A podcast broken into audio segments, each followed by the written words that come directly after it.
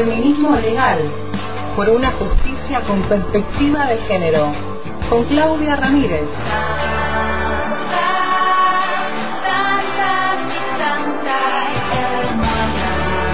El hilo invisible. Feminismo legal.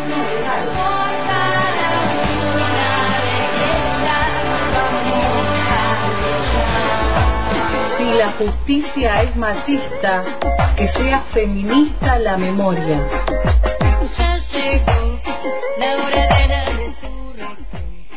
Y hoy es martes, pero igual vamos a hablar con Claudia Ramírez. Parece un lunes, pero es martes. Buenas tardes, Clau. Hola. Marte, Día de las Brujas, Sí, dicen ¿viste? las viejas. Por eso nos juntamos y te Así cuento que, que- estoy desde el estudio Madres de Plaza de Mayo, hemos vuelto a la Muy presencialidad. bien, muy bien. Pocas Tuviste, un inicio pero- medio... Vos volvés y se paraliza el mundo, me parece. Claro, viste, ayer estuvo complicado ayer. Volviste y se, y le- y se sintió ayer tanto que, que bloquearon las comunicaciones. ¿Viste? ¿Viste cómo es? Bueno, aquí A ver. estamos desde el estudio ahora y eh, Qué por- bueno, hasta fin qué de año. bueno. Así que esperemos que en algún momento eh, podamos hacer también presencial los micros. Por ahora no, Sí. solamente eh, podemos ingresar dos personas, es que, pero como va todo muy bien, parece que tal vez en algún momento podamos invitarles al estudio Madres de Plaza de Mayo. Vamos camino a, a, la, a, a poder encontrarnos. Sí, Creo sí, que vamos sí. camino a eso a poquito, pero vamos. Bueno, nos había quedado la continuación. ¿no? De la semana pasada, de la clase, diría la profe. De la clase, diría la profe. Yo hice, eh, para variar un cuadro, porque viste que, sí, que, eh, porque en realidad esto da para, bueno, como todos estos temas.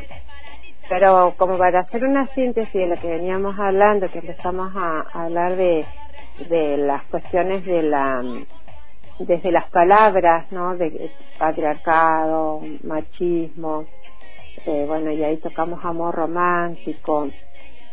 Y yo ahí lo que, así como para hacer una conclusión de que todo esto tiene que ver, bueno, con el patriarcado, obviamente, y también con el capitalismo.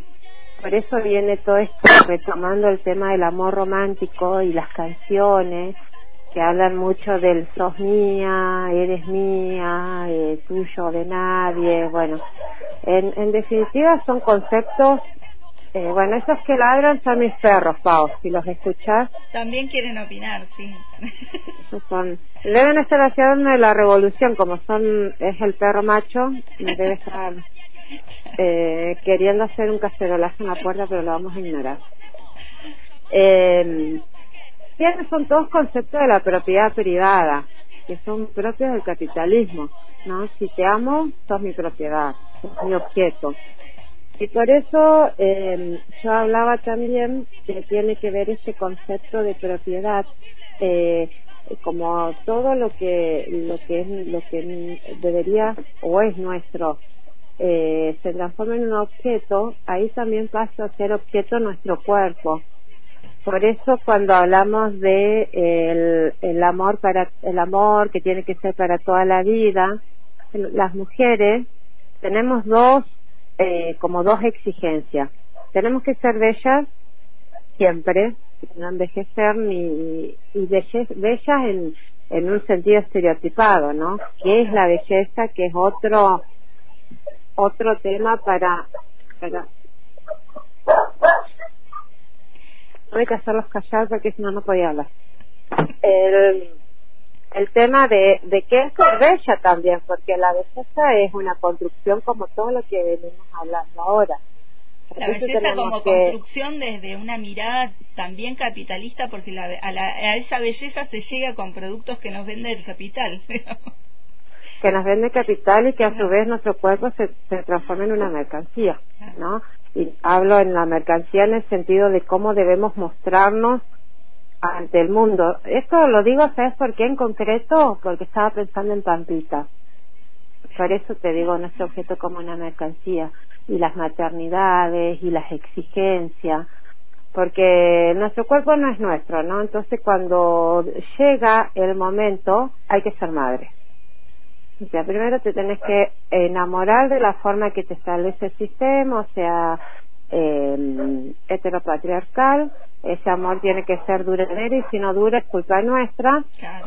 Y, también a una determinada edad, ¿viste? Porque te, también está eso, de que pasás una edad, ¿cómo todavía no, no, no te casaste, no tuviste hijos? Eh, hay como una edad también eh, prevista para el, la mujer en este capitalismo. A tal edad tenés que hacer tal cosa, a tal edad tenés que hacer como si nuestro tiempo de vida también fuera propiedad de alguien, ¿no? Los tiempos, todo, todo es eh, propiedad. Entonces tenemos que eh, casarnos a cierta edad. Y si te casas, tienes que tener hijos. Eh, y después que tenés eh, hijos, tenés que seguir siendo bella. Por eso pensaba en el, el, eh, porque tu cuerpo tiene que seguir luciendo como eh, siempre de alrededor de un adolescente. Porque la vejez también es un tema que nos achaca, nos achaca a nosotras. Entonces, fíjate todo lo que nos piden. La realización de una mujer es casarse con un hombre, eh, después que ese hombre eh, nos tiene que durar para toda la vida, pero a su vez también tenemos que ser madres, debemos ser madres, y después de ser madres tenemos que seguir eh, siendo bellas y bailar en el caño como Pampita. A la semana de parir tenemos que ser estereotipadamente bellas. A su vez, de seguir siendo bellas tenemos que ser buenas, entre comillas, madres.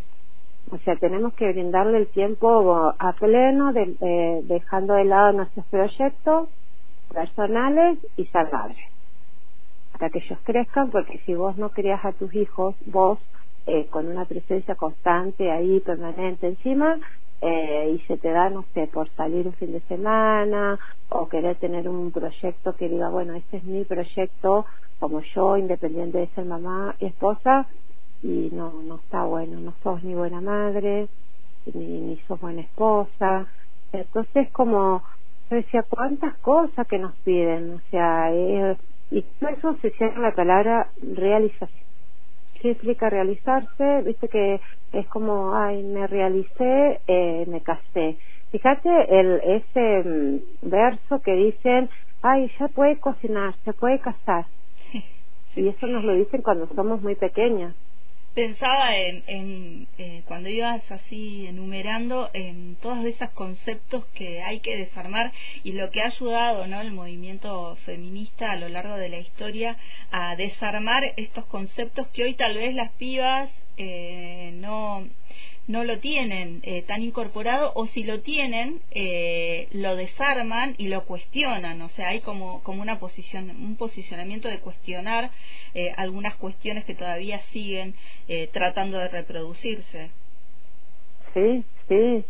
Pensemos que hay niñas que van a crecer y van a crecer con con la posibilidad de elegir si quieren o no eh, parir, que para nosotras fue era todo un tema, o sea, quedar embarazada era lo tengo y si no lo tengo, ¿cómo hago? ¿Cómo aborto ilegalmente? Y si lo logro, si lo lograba, eh, era también cargar en, en mi interior, no en el silencio. O sea, todo eso es tan tan dañino, o sea, cuántas cosas que hemos cargado, yo lo veo hasta con tristeza. Te digo, miro atrás y digo, qué triste, qué, qué triste que era, que y por eso festejo, ¿viste ese cartel que hemos visto en algunas marchas que dice lo que no tuve para mí, lo que quiero para ellos? Eh, yo creo que es así. Es así, es así. Cuando eh, uno se pone a pensar en estos espacios, así a, ver este, este, contraste, ¿no? De lo que eh, estaba y de lo que puede llegar a venir o el, el proceso en el que estamos de, de, cambios, se ve como más más fuerte toda la lucha que se llevó adelante y, y, y valorar todo lo que se ha conquistado hasta ahora y los derechos que se han conquistado y los que van a venir seguramente en un futuro.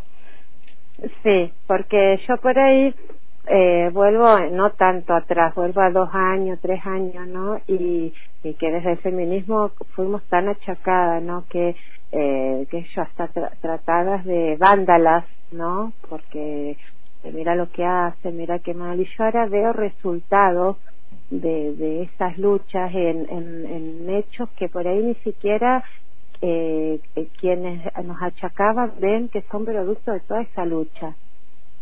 Son cosas que hoy, eh, digamos, con, con limitación y con toda la lucha que nos quedan, pero hay cosas que se pueden empezar a disfrutar y que son parte de todo ese y que encima de nuestras ancestras pero no tenemos ni que irnos tan atrás, nos vamos a tres años, año 2018, y, y yo todavía mm, recuerdo, ¿no? Cosas que nos decían tan feas, y ahora se pueden ver cosas que, que se cuestionan, que incluso son sanas, o resultados. Mira, yo te lo voy a contar como anecdótico y que a mí me, generó un, disfrute y que fue una providencia eh, desde un juzgado escrito en lenguaje inclusivo. Yo me quedé como así, por ejemplo, no, no dice abogados, me pusieron abogados, los eh, con X abogados. Y yo decía, wow, decime que no sirve luchar. Me quedé así, viste, como feliz, porque es como de, hablamos, ¿no? Esa pequeñez es enorme, porque para lograr eso cuánto pasó y cuánto va a seguir pasando, pero bueno, veamos el vaso lleno y para lograr que desde un juzgado nos escriban una providencia, ya no digan los abogados, sino les abogados con X, es todo un logro y porque como siempre decimos en este espacio las palabras no son solo palabras no esa palabra con X va cargada de toda una ideología y de todo un posicionamiento político eh, que, que, está muy bueno que empiece a, a modificarse. Yo el otro día escuchaba a Darío Z le digo el filósofo Z Sí, sí, a mí tampoco me sale el apellido, así que digámosle Z. El filósofo Z le digo yo, y él decía, eh, como el lenguaje es una construcción política y cada vez que una va contra eh, lo, supuestamente establecido, va marcando una postura política que empieza desde la palabra hasta su significado y su significante y todo lo que podemos conseguir desde el simple hecho, o no tan simple, pero de una palabra. Claudia, te agradecemos este espacio y te deseamos, eh, no sé si vas a, a, irte a algún lugar o no, pero que disfrutes estos días porque tenemos eh, unas semanas de no vamos a encontrarnos, por lo menos en el aire, tal vez nos vamos a cruzar por ahí. Sí, es verdad. Ahí te mandaron todo el programa, saludo mis perris. Ah, Como saben que vos, vos eh, los querés, eh, claro. dijeron Pau, Pau. sí, es, ellos saben que... que es, un, son un poco intensos, pero bueno, tiene que ver también como, como uno los va criando con la intensidad de la vida. Bueno, te mandamos un abrazo, Clay, y un saludo también para los perris ahí. abrazo grande a todos.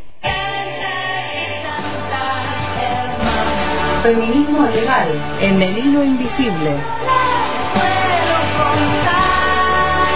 Por antena libre.